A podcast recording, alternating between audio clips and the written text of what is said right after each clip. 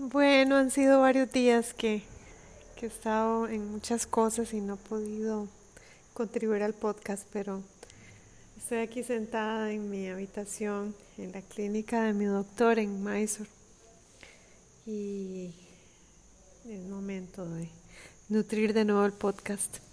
Les mando un saludo muy cariñoso a todos los que me escuchan eh, desde la Meca, la Meca de los Ashtangis. Eh, este lugar que es sagrado para mí, que visité por primera vez hace 19 años. Y cuando llegué a Mysore la primera vez, que fue a finales del año 2002, yo misma no sabía lo que estaba buscando. Yo solo sabía que eh, había algo que me jalaba. Era como, como, una, como una energía que, que yo sentía que me jalaba y eh, fue la energía que me llevó a mi, a mi maestro, a Sharat. Fue muy hermoso porque la primera vez que llegué al Shala, lo acababan de abrir, y Patavi Joyce fue el que me abrió la puerta y me invitó a pasar a la terraza. Y bueno, yo estaba así como totalmente sorprendida. Y acaba de cumplir 36 años. Y a los 36 años hay un cambio muy grande en la vida. Dicen que a los 36 años es, es el momento en que uno realmente hace un, cambio de vida radical y comienzan a, a, llegar muchas bendiciones. Bueno, dependiendo de nuestros karmas, obviamente.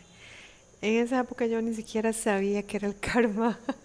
Digamos que vivía como un animalito a punto de reacciones y de eh, mucha resistencia a lo que sucedía. Y, siempre quería que todo fuera diferente, y siempre estaba muy crítica y quejándome.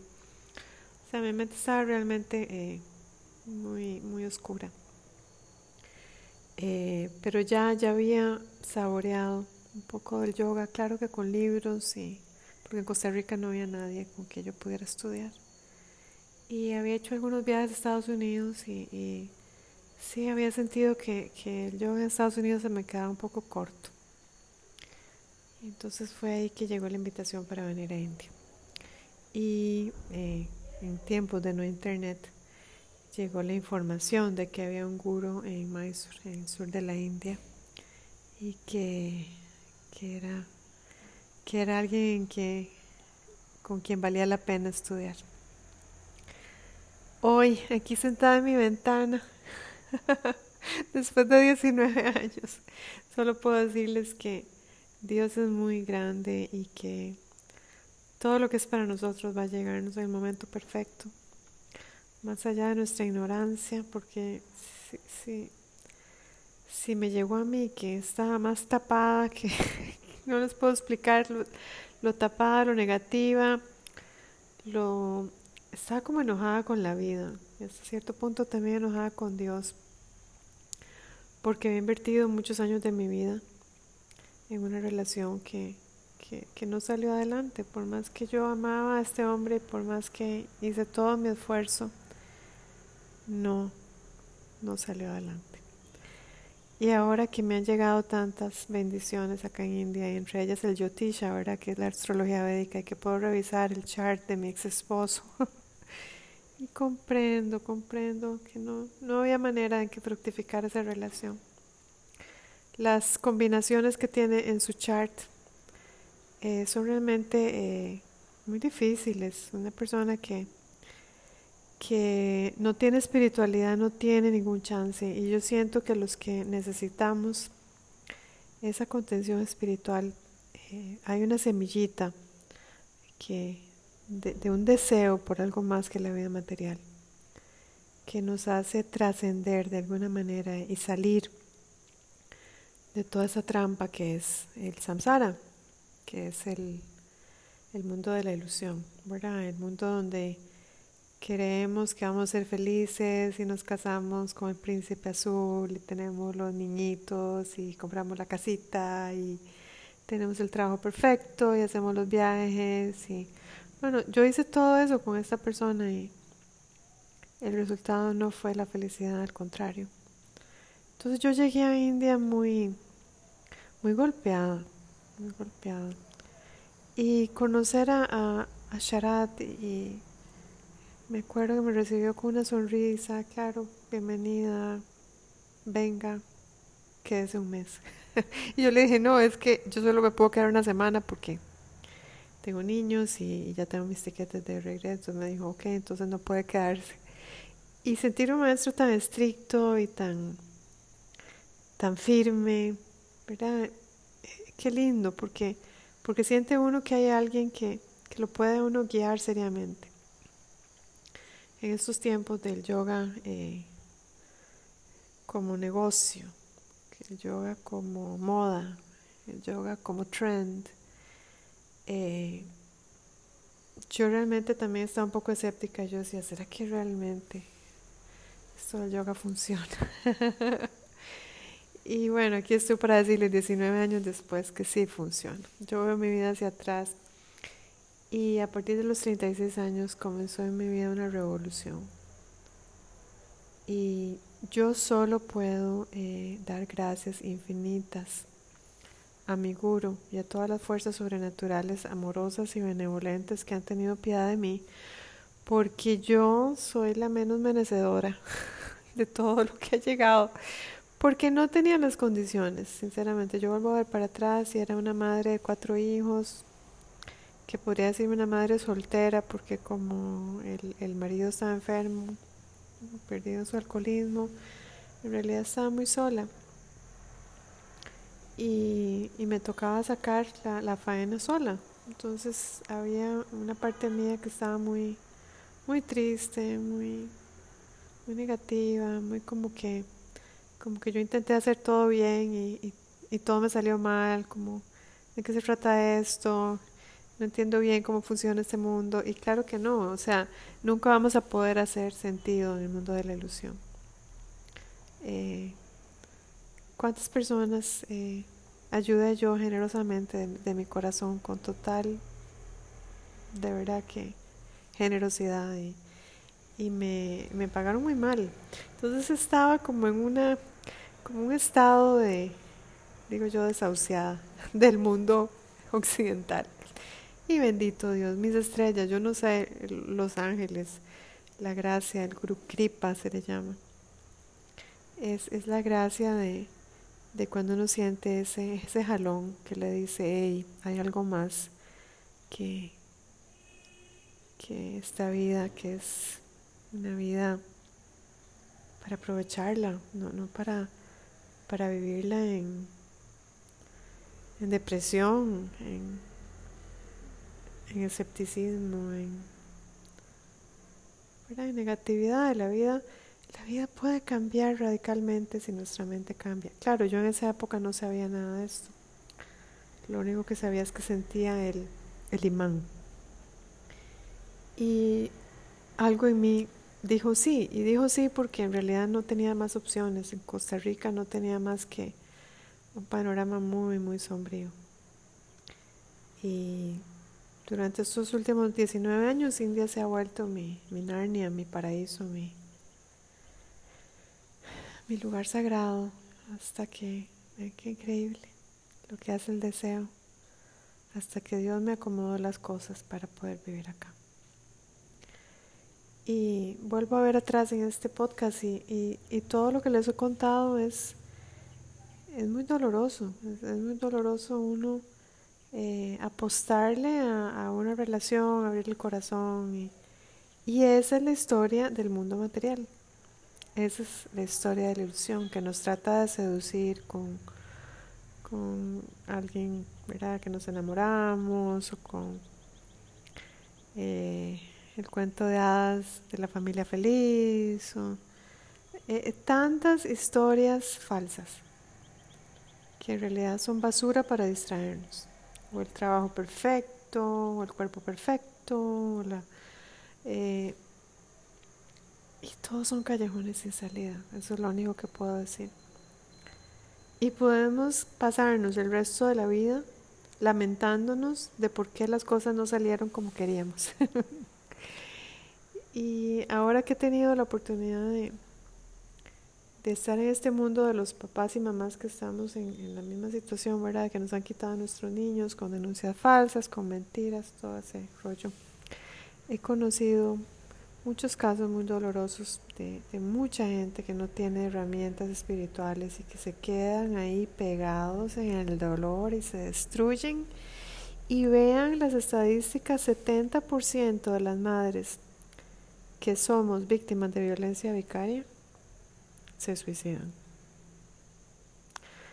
Entonces yo estar aquí hoy hablándoles feliz, contenida, agradecida de todo lo que ha pasado, a pesar de todo, para mí es un, legítimo triunfo que, como digo, no se lo atribuyo ni mucho menos a mí, sino a la gracia de mi maestro y a la bendición de no sé qué karmas pasados que fructificaron para traerme a este a este lugar de, oración y de meditación, a esta tierra que, que todos los días me abraza. Aquí mientras les hablo, estoy con las rodillas envueltas en unas hierbas poderosísimas que, que me están ayudando muchísimo. Estos últimos dos años han sido increíbles porque aunque mi práctica digamos que, que cayó a nivel de asana, obviamente por todo lo que hemos pasado, ¿verdad? hemos estado en un estado de ansiedad permanente eh, tenía yo un quiste en mi rodilla izquierda, muy, muy grande, un quiste de Becker, es, es, como una pelota muy grande detrás de la rodilla. Y estaba ya yo muy preocupada que iba a pasar ¿verdad? con la rodilla y eh, hoy me di cuenta que ya el quiste no está. Y estos dos años de compás de espera, así le llamo yo, por todos los acontecimientos de la pandemia,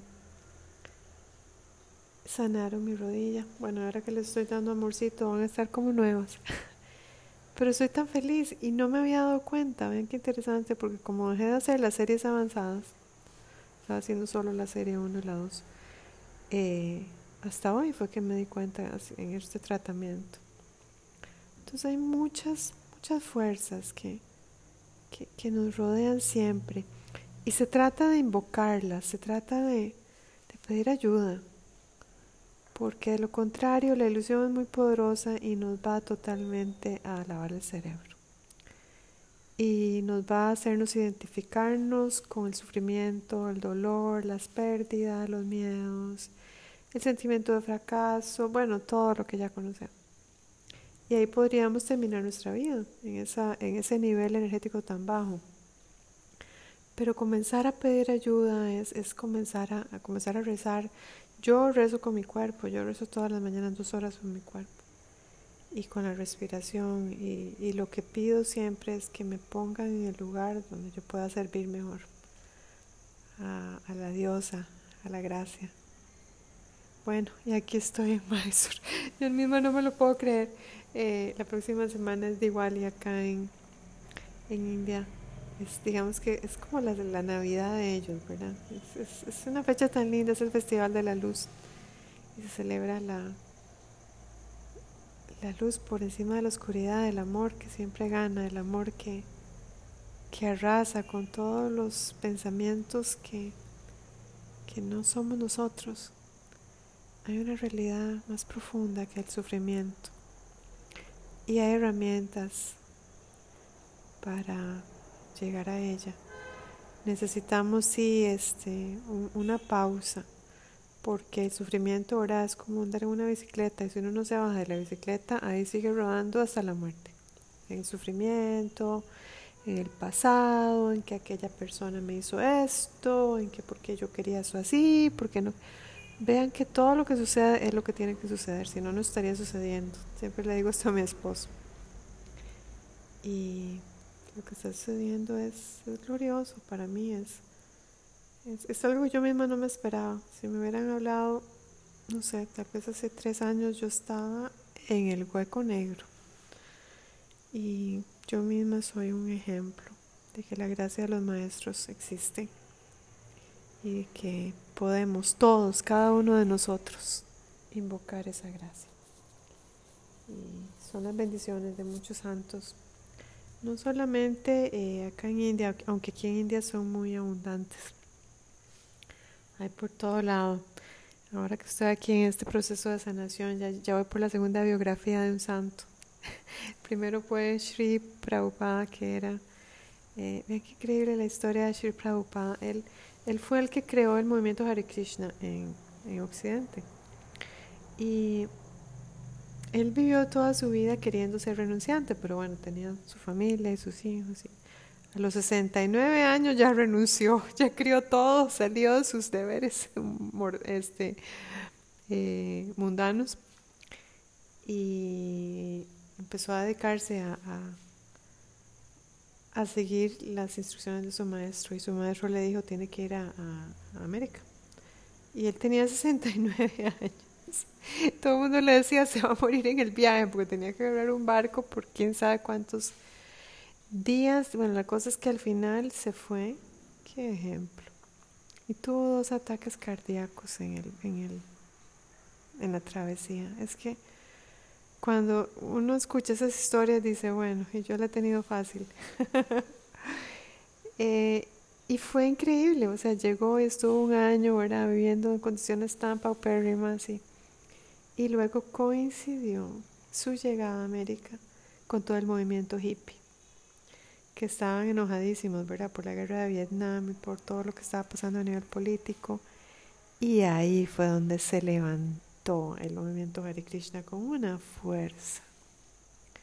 Vean que las instrucciones de nuestros maestros, aunque uno no las entienda, las entiende después.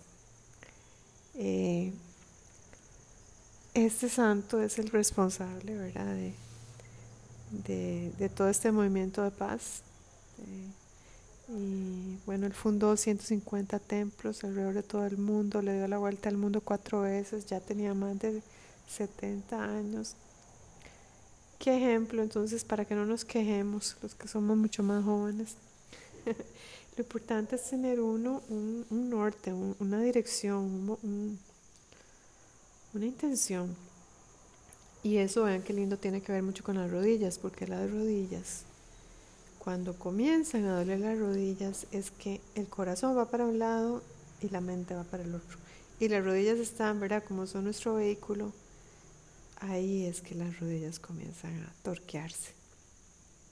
Ya cuando uno dice, por aquí me voy y aquello no era para mí, por algo Dios me lo quitó, por aquí me voy y empieza uno a caminar día a día, las rodillas se van a sanar.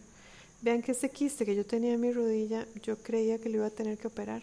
Ya, ya había hecho incluso planes para operarme aquí en India. Se disolvió, no hay nada, no queda nada del quiste. Estoy tan feliz porque ahora que voy a practicar con mi maestro, tengo, tengo una rodilla nueva. ¿Qué hice? Bueno, tomé dos años de, de descanso ahora me, toca sacar el jugo a la rodilla. Pero eh, hoy me di cuenta de eso y realmente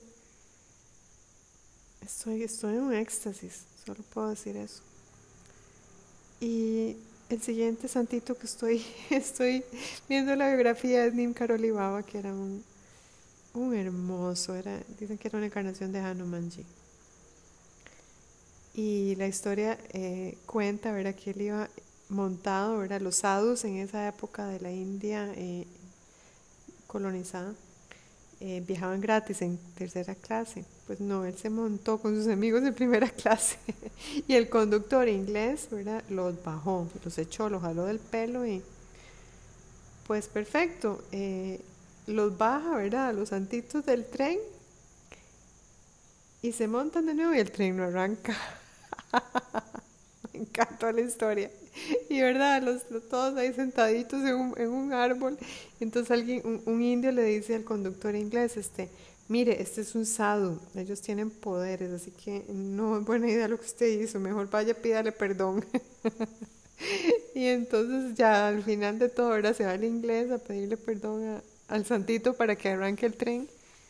Y entonces el santo aprovecha y le, le dice que por favor que le construya una estación de, de tren ahí porque la gente tenía que caminar muy lejos para agarrar el tren. Y el lugar donde se construyó después la, estación de tren se llamaba Nim Karoli. Entonces por eso fue que le, pusieron Nim Karoli Baba. Él es el, el maestro de Krishnadas, de Bhagavan Das, de Ramdas, que fueron después muy, muy conocidos en Occidente. Eh, hay milagros por todo lado, hay milagros por todo lado y yo les cuento de mi rodilla, pero también puedo contarle de mi corazón. Yo no sé qué me pasó, pero yo ahora siento una paz y una alegría de estar aquí en India. Y claro que extraño a mis niños, por supuesto, pero ya yo tomé todas las acciones que podía tomar para recuperarlos. Y si Dios tiene otros planes para mí, yo estoy bien con eso. Eh, así que eh, pedir que nos den eh, la serenidad interna de aceptar la voluntad de Dios. yo creo que la oración más poderosa. Y también pedir ayuda, pedir ayuda porque si no pedimos ayuda, eh, digamos que este, este amor es muy, es muy respetuoso, no, no, no, no, se va, no se va a meter. Pero si pedimos ayuda y conectamos, hacemos asociaciones con seres de luz y nos conectamos con gente linda y con una comunidad eh, que nos ayude a elevarnos, no solamente de ánimo, sino también de, de, propósito, de Dharma, le llamo yo. Es, tener ese discernimiento de salirnos de relaciones tóxicas, de salirnos de lugares que nos bajan la energía, que nos aplastan. Es ese viveca, ese discernimiento de decidir en pro del amor y de confiar.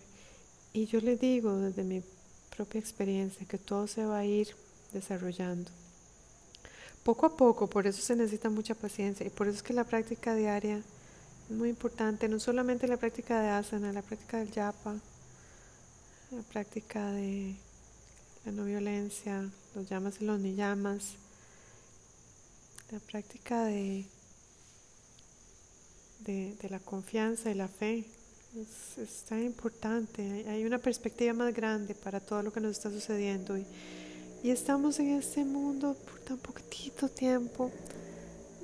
Hoy estoy muy conmovida porque un, primo de mis hijos mayores, eh, primo segundo tercero, muchacho de 34 años, eh, murió hace un par de días en un accidente de cuadraciclo. Qué, qué fuerte, ¿verdad? Cuando, cuando un hombre, un alma llena de, de vida, o sea, deja el cuerpo tan joven muchacho en la, en la flor de la vida. Y entonces nos preguntamos que cada uno de nosotros tiene los días contados y que no ya por tener 20 años o ser adolescentes estamos a salvo, que va. Eso los niños. Vivir cada día al máximo, decidir siempre a favor del amor y la sanidad mental, digo yo. Tomar decisiones que afirmen la vida y a veces hay decisiones límites como me sucedió a mí, pero yo decidí afirmar mi vida. Porque sin mi vida, ¿quién soy? Sin mi vida no puedo dar ninguna lucha. Sin mi sanidad mental, sin mi salud. Así que decidir por la vida, eh, escuchar si no sabemos todavía cuál es nuestro Dharma, cuál es nuestro propósito vital, empezar a pedir ayuda y cantar el nombre de Dios en cualquier religión, en cualquier idioma, el nombre de Dios es lo más hermoso y lo más poderoso que existe. Si es el Padre Nuestro, si es el Hare Krishna, si es eh, cual se hace sea tu, tu inclinación, ese es el, son las palabras más inteligentes incluso para para repetirlas mentalmente cuando uno no está hablando. Porque si no, lo que es un montón de voces que, que no nos llevan a ningún lado, generalmente son voces de la ilusión. Así que calmarnos, eso yo creo que ha sido la enseñanza más importante para mí en estos últimos tres años. Yo llegué a Costa Rica de regreso de India después de mi trabajo como embajadora exactamente hoy, hace tres años. Y yo llevaba mis planes y yo creía que todo iba a fluir muy bien y me esperaba un ataque de ácido. Y de ese ataque de ácido es increíble, pero han nacido muchas flores. tantas flores y cuando me refiero a flores me refiero a todos los seres que he conocido en estos últimos tres años, sea presencialmente o, a través de la tecnología. Ha sido tan hermoso, tan hermoso para mí poder transmitir un poquito de todo lo que yo he recibido. Y sigo recibiendo, es que esas manos llenas todos los días hay más. Y estoy muy feliz, mi rodilla izquierda está muy feliz. Ya, ya no tiene el, el quiste. Eh, estoy, de verdad, estoy... Eh, dicen que el, que, el cuerpo físico manifiesta, ¿verdad? La, la estabilidad interna. Yo, yo, tenía un desbalance obvio del lado izquierdo. Estaba muy sobrecargada en, mis, en mi papel de madre. Estaba muy sobrecargada. O sea, hacía demasiado, hacía más de lo que me correspondía. Porque tristemente me había casado con un ser que, que no daba nada, que solo tomaba. Y yo daba manos llenas, daba más de lo que me tocaba. Y ahí, desde ahí venía el, el desbalance en mi rodilla. Y ahora que lo veo, ahora estoy muy estable, estoy muy en mi, en mi poder, estoy en mi centro. Y aquí en Mysore, de verdad que me siento que estoy en el ombligo del mundo, cerca de mi maestro, con mi doctor, aquí con mis rodillas eh, amorosamente envueltas en hojas medicinales y medicina. Eh, esa es la vida que nos corresponde, una vida donde nos cuidemos para luego dar, para luego entregar. Ya esa vida de la queja, esa vida del sufrimiento, esa vida de echarle sal a la herida diario, de seguir recordando todo lo que pasó. A todos nos han pasado tragedias y podemos quedarnos pegados ahí o podemos ver hacia el futuro y caminar. Caminar con valentía, caminar con fe y determinación hacia eso que amamos. Así que te, te mando un gran saludo y encontrar lo que amas, eso es lo que te digo encontrar lo que amas. A veces uno cree que ama algo y que es por ahí y no es por ahí. Así que si algo se va es que no es por ahí. Tal vez hay algo más.